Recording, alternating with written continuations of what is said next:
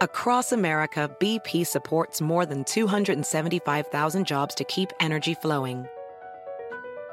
Jobs like building grid scale solar energy in Ohio and producing gas with fewer operational emissions in Texas.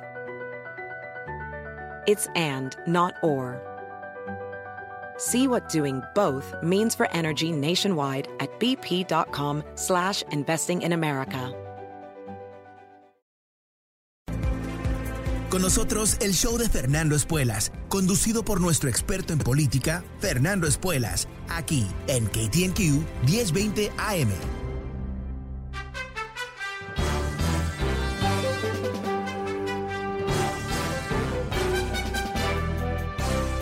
Hola, ¿cómo estás? Soy Fernando Espuelas desde Washington. Muy buenas tardes, gracias por acompañarme. Empezamos una nueva semana juntos aquí con lo que es, ah, bueno, la historia de casi siempre. Eh, un partido republicano tremendamente enfocado en, ah, bueno, crear una crisis. Eh, es lo que ah, piensan a cierto nivel, que es lo que necesitan para ganar las elecciones del año que viene. Y en particular, eh, te lo he comentado varias veces, pero hoy Ah, está como estallando este tema, eh, el reloj del techo de la deuda, este mecanismo donde el Congreso tiene que aprobar pagar las deudas que ya se eh, contractaron, o sea, dinero que ya se gastó. Eh, es algo que es una de esas cosas medias raras de Estados Unidos, pero es una herramienta, es un arma, ¿no? Una herramienta que utilizan los republicanos para crear caos. Eh, ¿Recuerdas quizás que en el 2010 y en el 2013 eh, hicieron exactamente lo mismo los republicanos en contra de ah, Obama, forzándole a Obama a bueno, bajar el nivel de inversión de la economía? Ah, también resultó en un, gasto de 180 mil millones de dólares en, ah, actividad económica que cayó, un millón de empleos que se perdieron, todo por los republicanos jugar con esto. Que es tan, tan absurdo a cierto nivel, porque definitivamente el gobierno debería no tener un techo de la deuda, pero es un arma que los republicanos utilizan en todo momento que hay un presidente demócrata y de esa manera eh, buscan crear uh, un beneficio político cuando no tienen los votos para hacerlo o no tienen la capacidad de hacerlo. Y hoy el presidente Biden, eh, un poco uh, frustrado, por lo menos a mí, mi ver, eh, atacó duramente a los republicanos porque ellos tienen la responsabilidad. Y quiero aclarar primero qué es el techo de la deuda y qué es lo que están haciendo los republicanos. El techo de la deuda es algo que se implementó durante la Primera Guerra Mundial y era un mecanismo eh, para aquellos que no querían ir a la guerra de controlar los gastos del Congreso por encima de lo que es el Congreso en sí mismo. Es una, es una ley. Y ah, usualmente es algo completamente ah, no importante porque se reconoce que Estados Unidos, de hecho la Constitución lo dice, tiene que pagar sus deudas. No hay opción B, siempre paga las deudas. Y es la razón por qué el dólar una de las razones por qué el dólar es la moneda de reserva del mundo y por qué Estados Unidos nunca ha tenido un default y por qué entonces el dólar y los bonos de la tesorería de Estados Unidos son la base del sistema financiero mundial. ¿no? Eh, nada más y nada menos que eso. Entonces, si Estados Unidos entra en un default, no paga sus deudas, sería una crisis económica financiera más grande de lo que hemos visto jamás, causada 100% por el capricho de los republicanos, que para siempre cambiaría la capacidad de Estados Unidos de ser el líder mundial. O sea, estamos hablando de cosas que eh, son casi difíciles de imaginar porque son tan grandes y completamente evitables. No hay nada aquí que realmente debería sugerir que Estados Unidos entre en un default, excepto que los republicanos quieren crear máxima crisis. Hoy Mitch McConnell mandó una carta diciendo que esto es toda la culpa de los republicanos. Los, republicanos mandaron una carta diciendo que esto es la culpa de los demócratas y que ellos eh, tienen la responsabilidad por esto. Y si ellos quieren manejar el país solo, es, como una especie de montaña de mentiras y por encima de la montaña de mentiras está Mitch McConnell mintiendo, ¿verdad? Ah, ¿Qué es lo que eh, realmente está ocurriendo? Es que no solamente los republicanos no están dispuestos a votar para aprobar a subir el techo de la deuda, pero están votando para bloquear que se haga. ¿Ok? El filibuster, algo que sin duda a estas alturas ya entiendes, es una regla interna del Senado que dice para casi todas las leyes se necesitan 60 votos, no una simple mayoría, que sería 51 por supuesto, 60 votos. Y en un ah, Senado en donde los demócratas tienen 50 escaños, los republicanos tienen 50 escaños, obviamente se necesita los republicanos que participen, al menos que ellos decidan no hacer un filibuster. ¿Ok? No es que es siempre 60 votos, es que cualquier senador, en particular los republicanos, dice, yo no lo acepto, quiero un filibuster. En ese momento se necesita 60 votos. Y eso es lo que están haciendo. Porque esto es muy simple, honestamente es muy simple. Puede haber una votación esta tarde. 50 republicanos votan en contra, 50 eh, demócratas votan a favor y la vicepresidenta Harris vota a favor, 51 votos, se aprueba. Fin de historia, fin de crisis económica, fin de las payasadas mundiales donde la gente en el mundo está diciendo, Dios mío, eh, la economía mundial está en las manos de unos locos que no saben ser un gran imperio, es un, un kiosco, ¿no? Eso es la manera que lo manejan.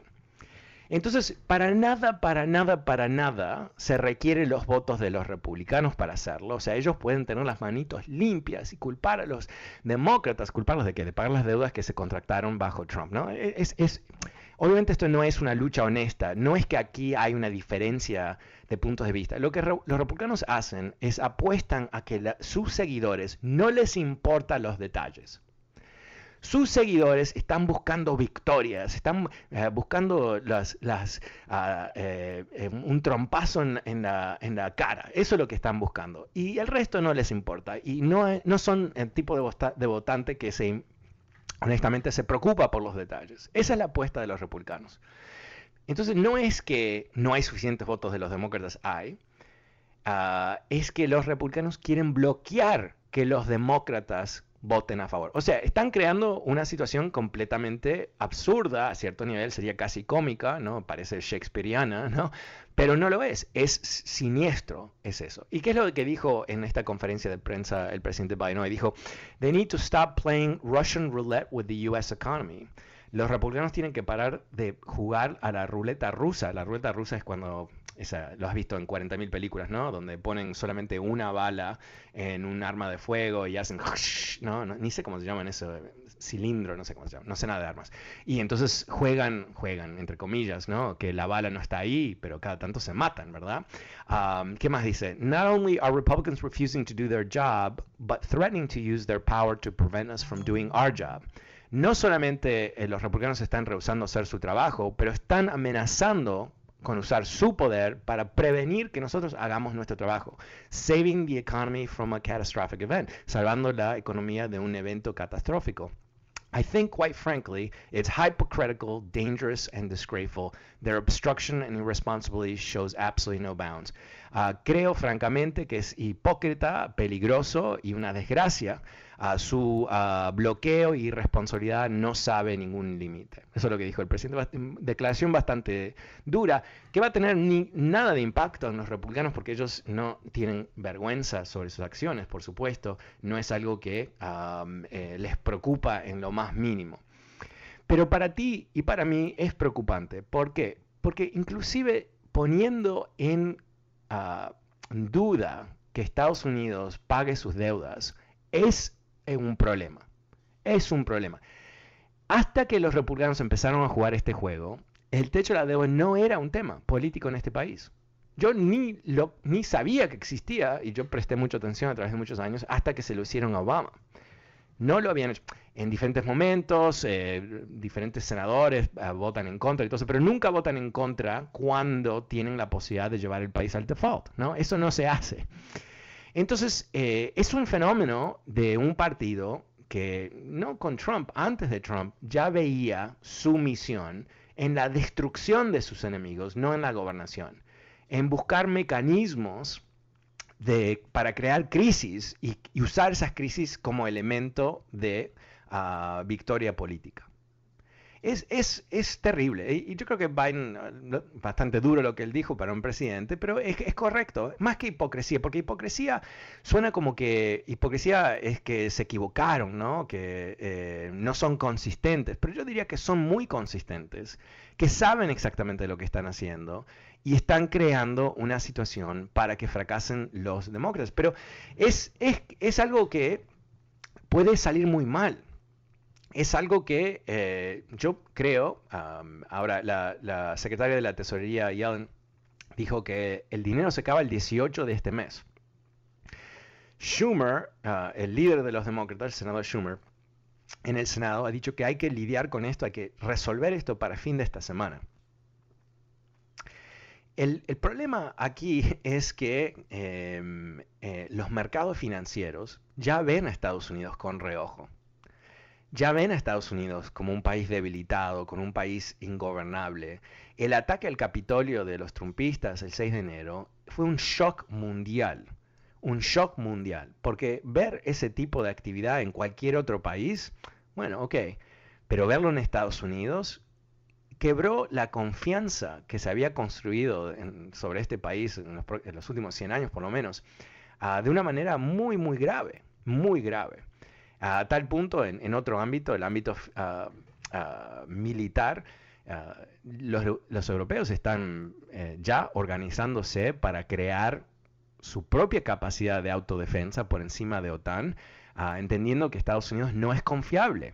No es confiable. El problema con eso también es que una vez que la gente pierde confianza en el poder de Estados Unidos, la única manera que lo restauras es utilizando poder, ¿no? Eh, siendo un país poderoso, tú puedes lograr muchísimo con declaraciones. Ni tienes que mover soldaditos para aquí y para allá, sino que Estados Unidos puede y cuando te advierte que, quiere un cambio, usualmente lo haces y se logra, ¿no? Y más allá de eso, teniendo una red de aliados muy importantes en el mundo, quiere decir que Estados Unidos siempre actúa con otros. Pero ¿sabes qué? Eh, si los republicanos logran ah, llevar el país a un default, no vamos a tener aliados, porque vamos a haber destruido todas sus economías también. O sea, e, es, esa esa dimensión. Entonces, ¿dónde nos, encontramos? Es una vez más en esta situación tan, tan absurda, en donde el mismo gobierno de Estados Unidos es el peligro, en este caso los senadores republicanos. Y, ya hemos visto la manifestación del, peligro de los republicanos, ¿verdad? Obviamente Donald Trump, obviamente el esfuerzo de los republicanos de, proteger a Donald Trump de un impeachment, de mantenerlo vivo como, candidato, de tratar de tapar lo que pasó el 6 de enero, de bloquear la investigación del ataque al Capitolio y tantas cosas más que ellos hacen para tratar de crear crisis que uno dice, wow, ¿quién sigue votando por esta gente? ¿no? Porque más allá de tu ideología, más allá de que odias a los demócratas, ¿no? O sea, si se derrumba la economía de Estados Unidos, no se salva a nadie. Se salvan los billonarios, los millonarios, por supuesto, pero eh, el resto de nosotros no nos salvamos, no nos salvamos. Eh, la crisis económica, nunca se ha visto algo semejante, sería mundial. O sea, sería una especie de, es como decir, vamos a explotar esta bomba nuclear encima de cada ciudad, hagámoslo, ¿por qué no? intentémoslo, ¿cuál es el downside de todo eso? Estamos en ese territorio. Y la razón que Mitch McConnell mandó esa carta culpando a los demócratas es porque ellos quieren la crisis, pero obviamente no quieren que se les pegue encima.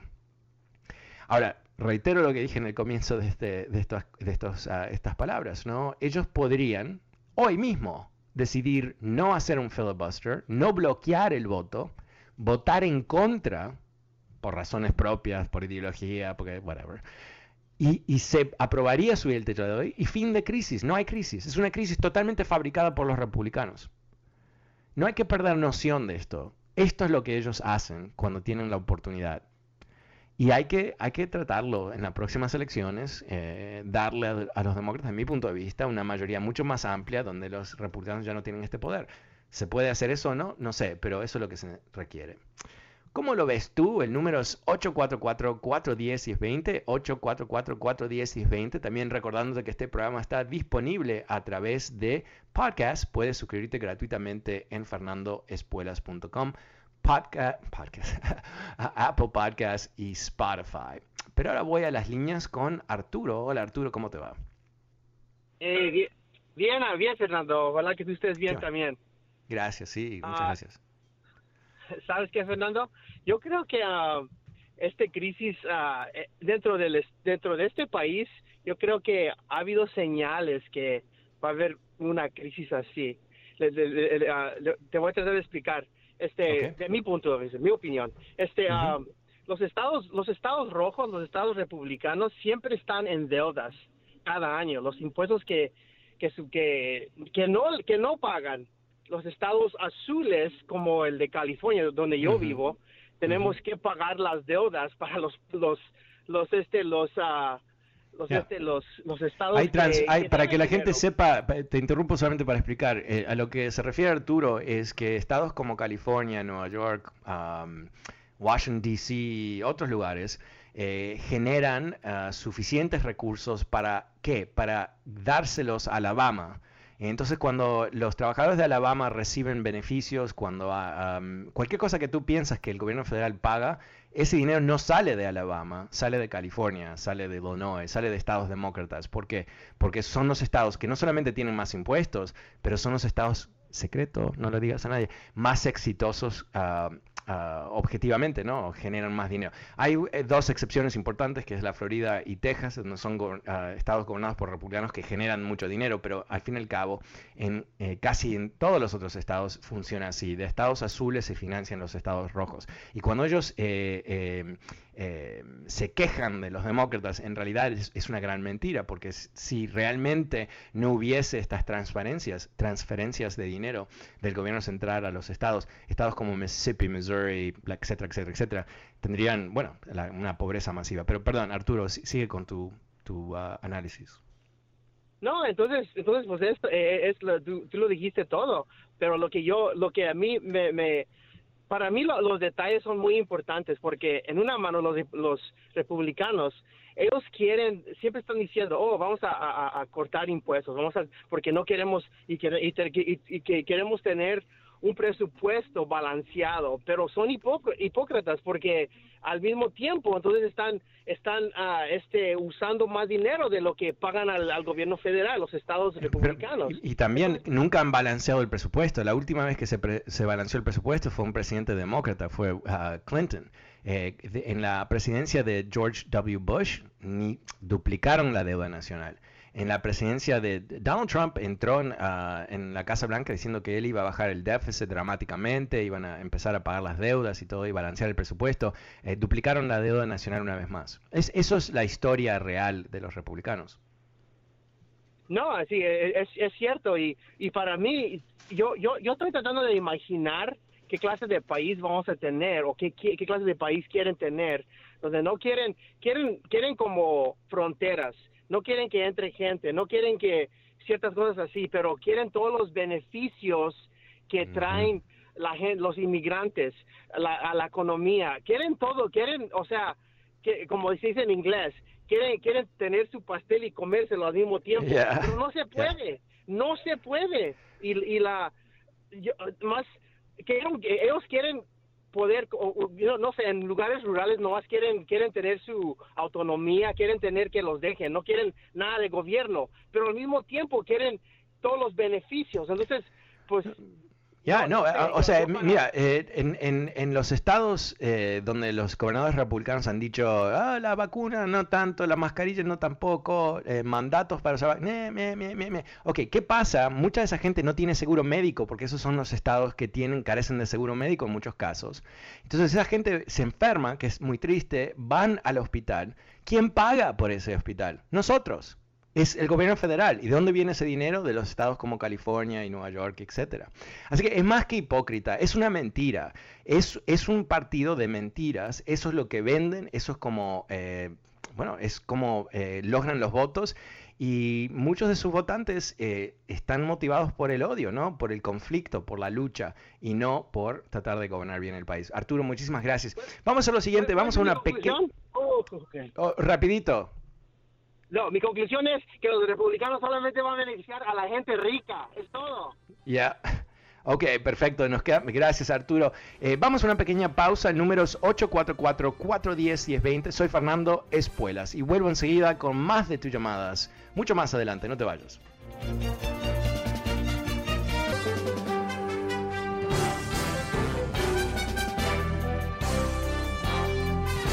Hola, ¿cómo estás? Soy Fernando Espuelas desde Washington. Muy buenas tardes. Gracias por acompañarme. El número es 844-410-1020. 844-410-1020. ¿Qué estás pensando tú? Llámame y cuéntame.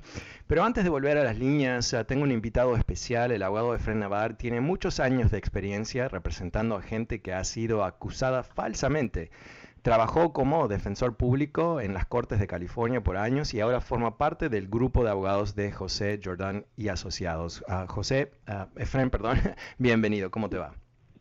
Muchas gracias, muy bien, ¿cómo está usted?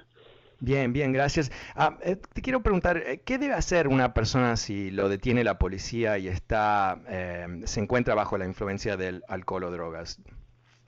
Pues la razón le voy a decir lo que debe de ser es porque en California hay dos maneras de donde pueden encontrar a alguien culpable de manejando bajo la influencia.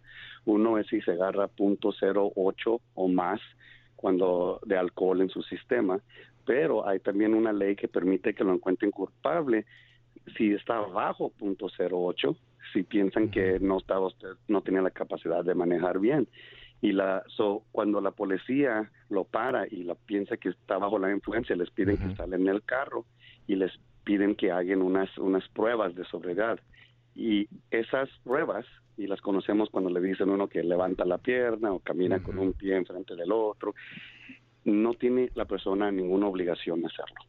Puede, dice la policía, no, porque en los Estados Unidos tenemos el derecho de, mantenerlos callados, más importante no, no hacer nada que los incrimina cuando la policía lo saca del carro y huele el alcohol, él ya, ya, ya está preparando para pagar evidencia para el fiscal. Y estas pruebas son difícil para cualquier persona. Si una persona no ha tomado en una semana, es, son difíciles. So, si ha tomado, si está cansado, no ha dormido, está saliendo al trabajo tarde, es más difícil. Y eso va a ser de evidencia. Cuando ya lo sacan, ya lo van a arrestar. No no les dé la evidencia, pero más importante, protege su derecho de mantenerse callado. Si sacan la maquinita y dicen, ¿tiene que soplar esto? No tiene que soplarlo. El único que sí requiere que hacer es el, en la estación o puede escoger sangre, que le saquen sangre. Pero ahí en un lado en la carretera no tiene obligación y la constitución lo proteja de que no tiene que hacer esos exámenes. Y, básicamente, Efren, el consejo número uno es que aunque tenemos el instinto de tratar de explicar lo que ha ocurrido, en realidad eso es lo que debe hacer nuestro abogado, ¿verdad? Porque en el momento que abrimos nuestra boca, ya ese es el error. Sí, porque todo cuando le dan esas preguntas, no que lo de las pruebas, cada pregunta que le va a la policía hay una razón y, y le piden cuánto ha tomado. No sé por qué todos dicen dos, pero a dos ya estás a punto cero ocho. Um, pero mm, esa es una respuesta que van a marcar.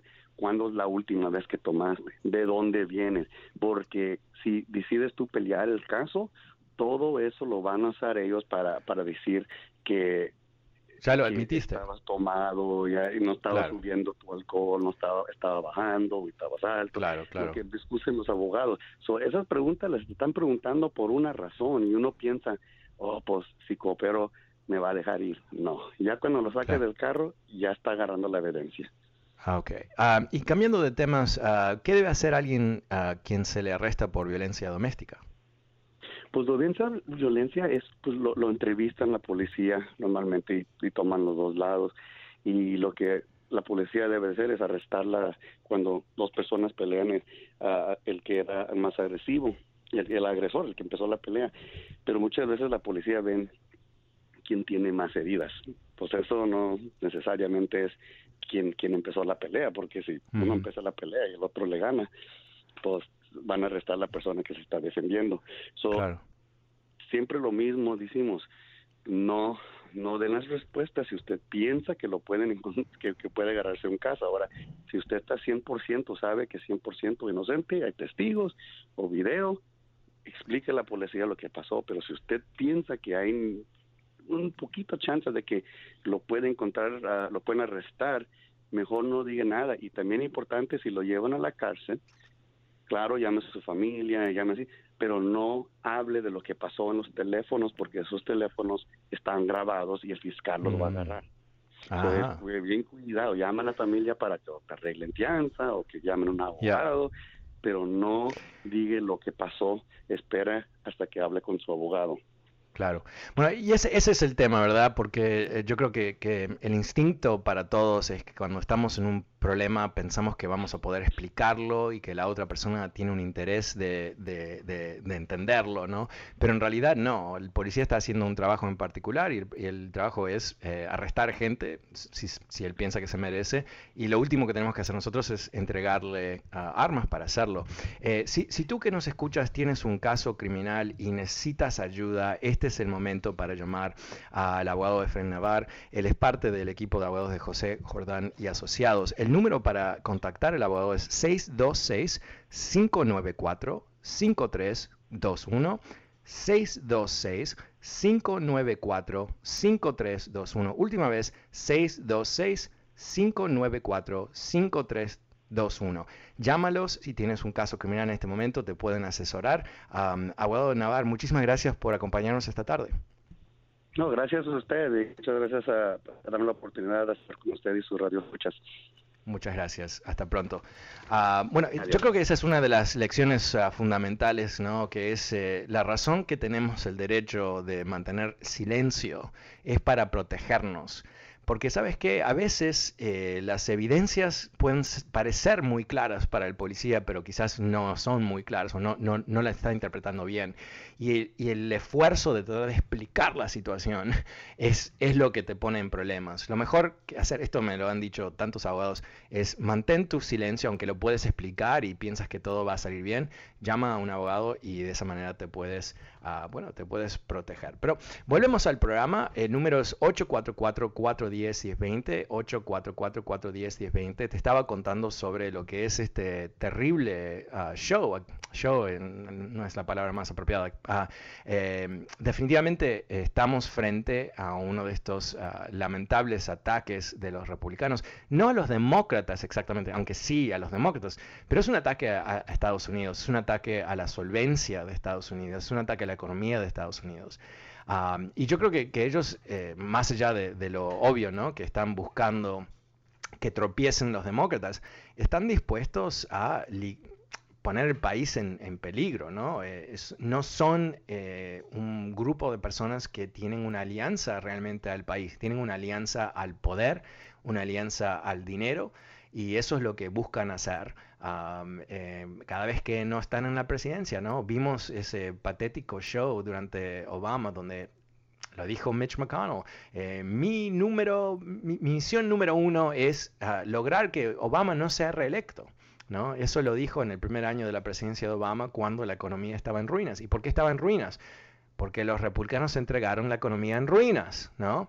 Eh, eh, yo creo que, aquí hay ah, una historia que se sigue repitiendo. Creo que los republicanos han aprendido que a través de la fomentación de una crisis pueden ganar poder y que sus votantes no les van a, perjudicar, no, van a reaccionar en forma negativa porque están desbalanceando, desestabilizando el gobierno de Estados Unidos. Al revés, eh, hay una estadística muy, muy fría más o menos el 40% de los republicanos piensan que la violencia sería ah, una opción ah, si, no consiguen lo que ellos quieren. ¿no? O sea, estamos en un país donde la crispación política eh, se ha agudizado dramáticamente, donde eh, la violencia política no está así escondida entre los los más marginados en el mundo político, sino que es algo que, se ha convertido en, la moneda de estos ah, grupos ultraderechistas que a su vez tienen sus propios congresistas. ¿no? Eh, en el último congreso, en, las elecciones del año pasado, se eligieron, no se sabe exactamente bien, pero 10 ah, más o menos congresistas republicanos que en realidad son parte de la conspiración QAnon, ¿no? O sea, son gente que literalmente creen que los demócratas carcelan niños y los abusan. Y y que eso se hace al más alto nivel del gobierno. O sea, cosas que, que cuando no, ni, ni, sería una buena película, ¿no? Porque ves una película así y dices, qué estupidez, ¿no? ¿Quién, ¿Quién se puede creer que al más alto nivel del Partido Demócrata hay toda una estructura de abuso de niños y eso ocurre en una pizzería de, de Washington, D.C.? Literalmente es, es, parte de su mito. Uno dice, no, pero ¿quién, quién puede ser el, el bobo que se cree semejante idiotez? Bueno, eh, tenemos la respuesta ahora. Son los trumpistas, son estos nuevos republicanos. Y digo nuevos republicanos porque muchos de ellos no eran republicanos antes, no votaban, no, estaban activos, inclusive algunos eran demócratas, que se han identificado con esta filosofía de la muerte. Uh, una filosofía de, basado en la destrucción, no en la creación de nada. Uh, es una especie de, yo diría, condición psicológica que se desparrama al ámbito nacional de la política. Es, es uh, muy preocupante y no hay una respuesta muy fácil. No es que aquí hay una solución en llave y, y simplemente tenemos que, que eh, utilizarla. No, es mucho más complejo porque eh, Trump se fue, pero él sigue ahí. ¿No? De hecho, este fin de semana estuvo haciendo ruiditos que él está por anunciar su candidatura para el 2024 y todo eso. Así que la locura sigue, pero eh, yo tengo que tomar una pausa. Este es el último corte comercial de la tarde. El número es 844-410-1020. Soy Fernando Espuelas desde Washington y vuelvo enseguida con más de tus llamadas.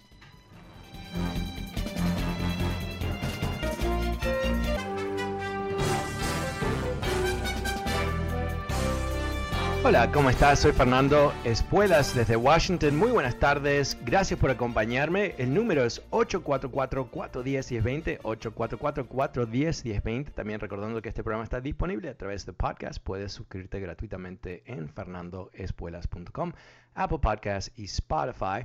Ahora vuelvo a las líneas con Leo. Hola, Leo, ¿cómo te va? Hola, buenas tardes, don Fernando. Buenas tardes, don Leo. Cuéntame. Lo que, lo que yo le quiero comentar es algo, algo que es verídico. ¿Por qué estos asaltantes del Capitolio no los acusan como terroristas, como lo que son?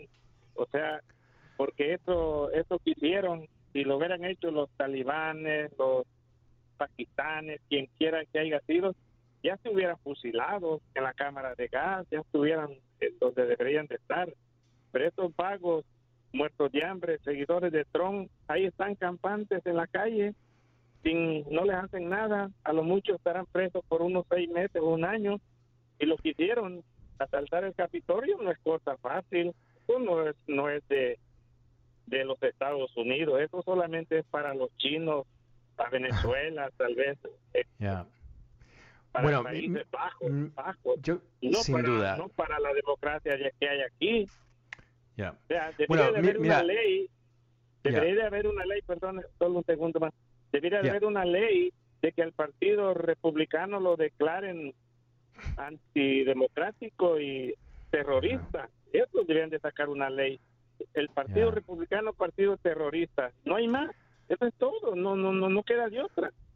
Bueno, eh, eh, entiendo tu impresión, pero eh, primero sobre tu pregunta, ¿por qué no lo han, no nos han procesado como terroristas? Es porque no existe la- esa ley, no hay una ley de terrorismo doméstico. Es algo que, am, que ha sorprendido a muchos. O sea, como tú dices, ¿no? Si hubiera sido los talibanes, no solamente hubieran estado todos arrestados, no los hubieran llevado a la cámara de gas, obviamente, pero, eh, pero quizás estaríamos invadiendo otro país, quién sabe. Hu- Hubiera sido algo que realmente hubiera conmovido a Estados Unidos y, bueno, hubiera una reacción.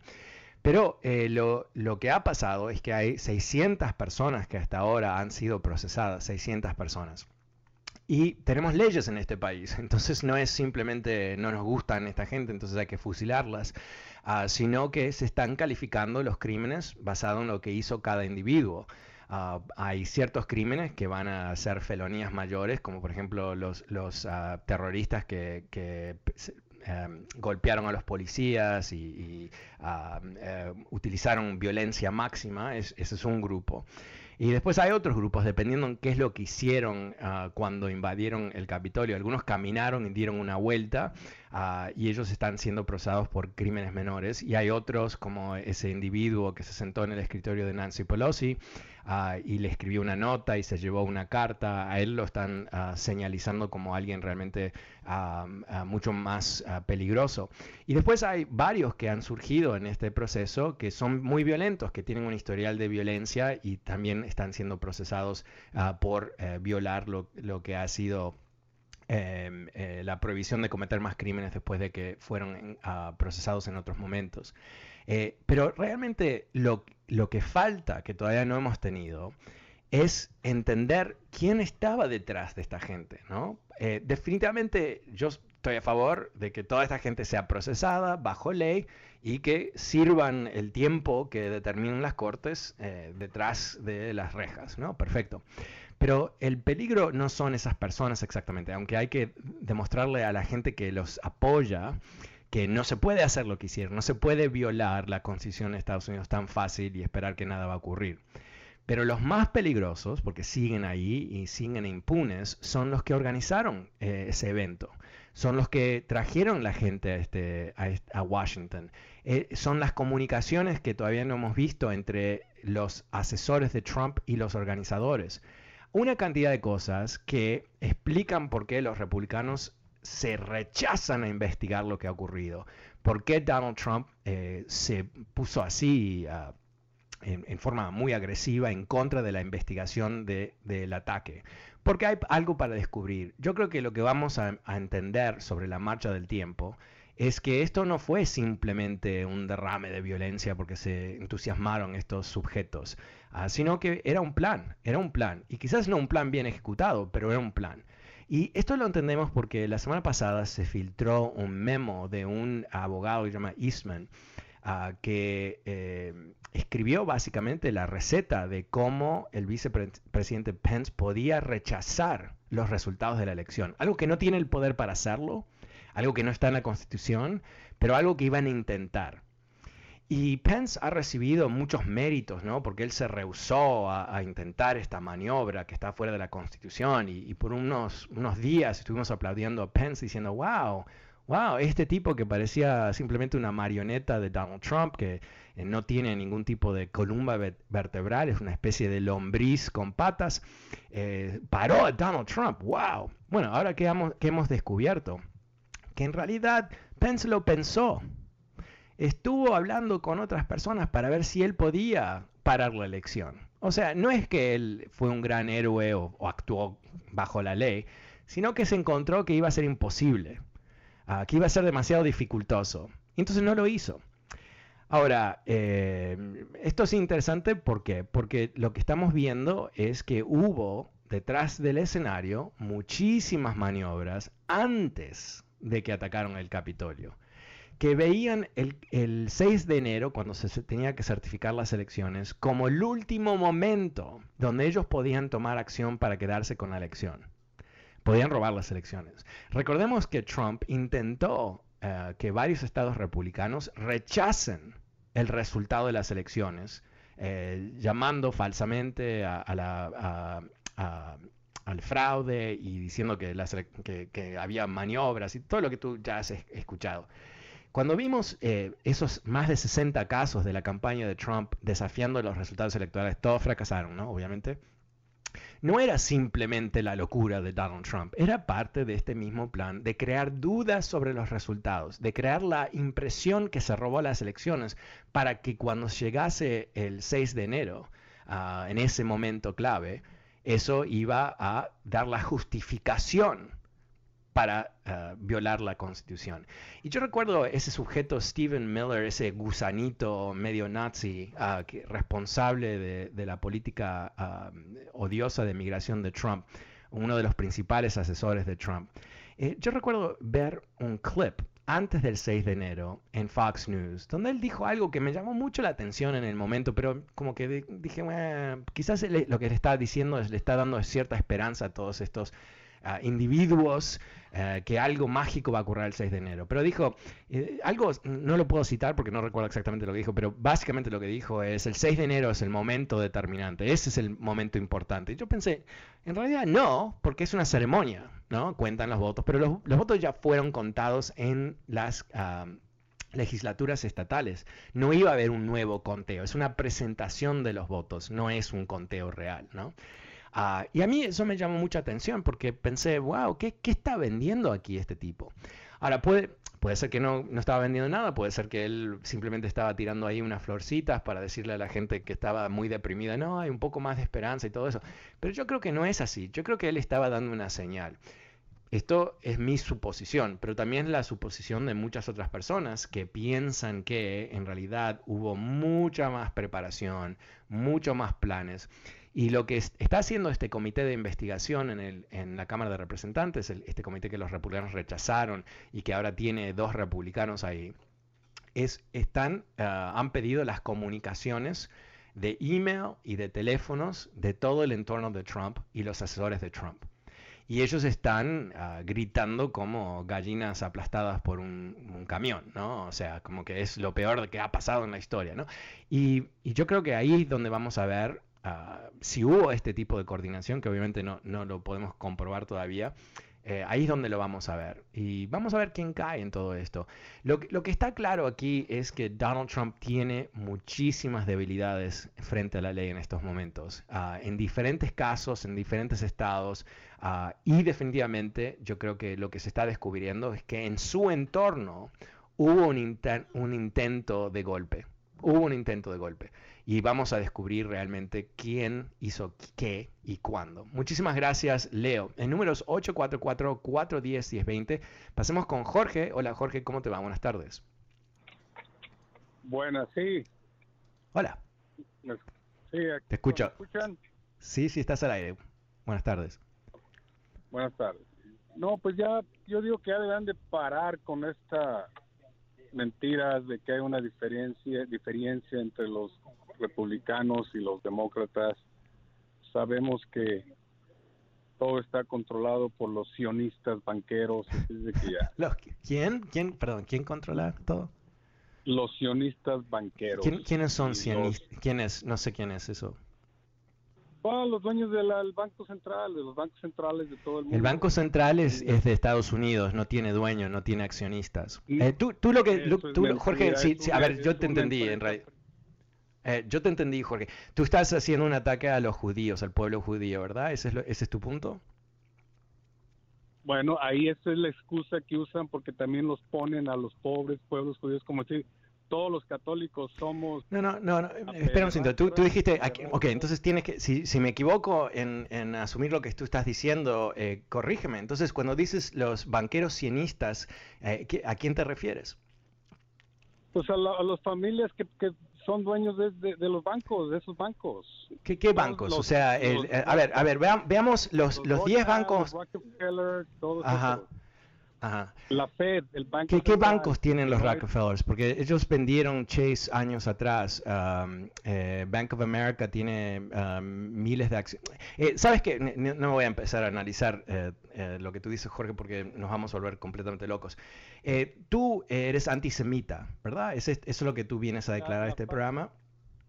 ¿Qué pasa con la farsa de los republicanos y los demócratas? Al final no, mira, lo que volvamos a eso porque yo creo que cuando entraste en el campo antisemita te descalificaste completamente, pero yo creo que hay personas que nos escuchan que dicen, bueno, sí, hay una diferencia entre los demócratas y los republicanos. E, esa, esa idea es una idea tan pobre. Uh, lo que tú has dicho, ¿no?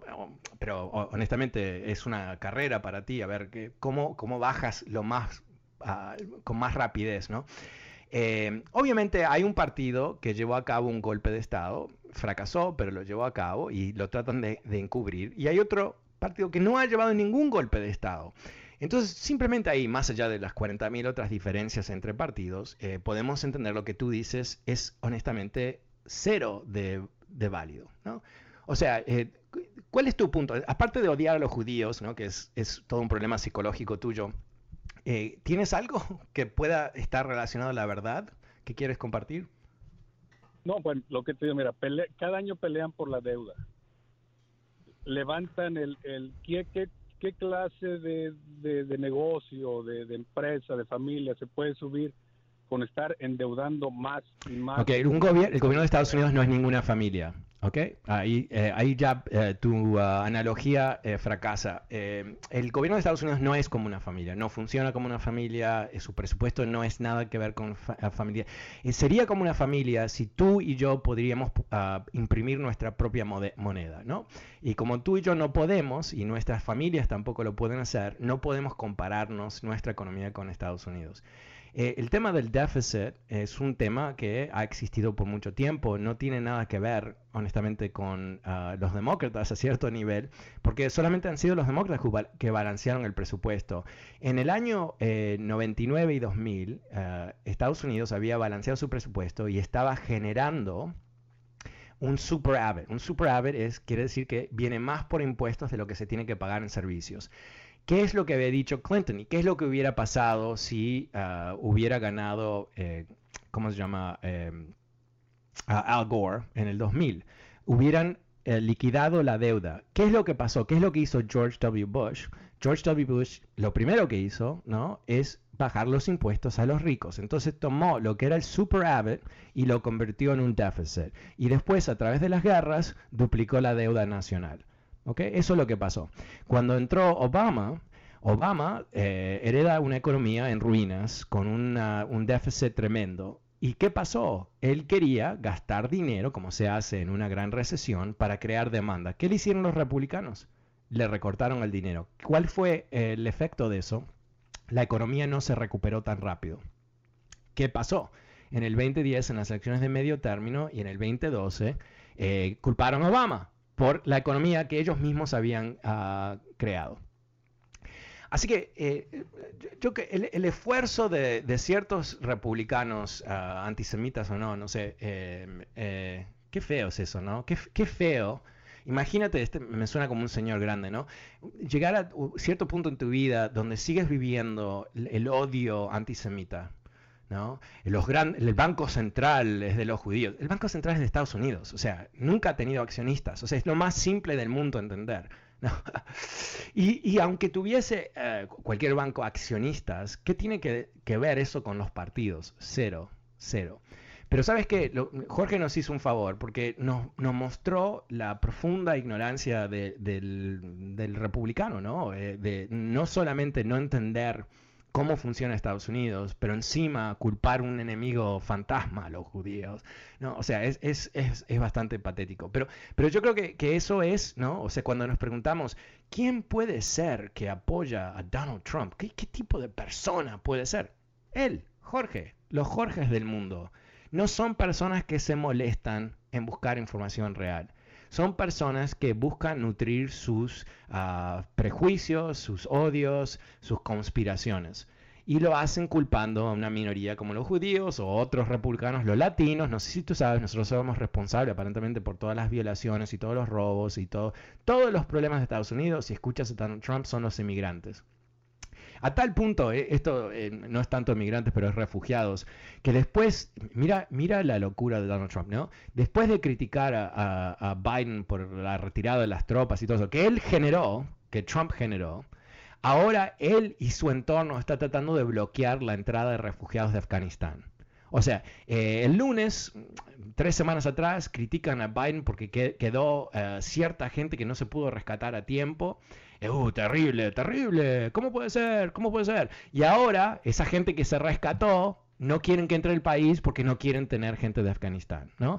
Es el, racismo y, ser antisemita es ser racista, ¿no? Y me encantó lo que dijo Jorge, ¿no? Cuando le pregunté, yo obviamente sabía a qué se, refería, ¿no? Los banqueros semitas. ¿Quién son esos? Ah, bueno, ah.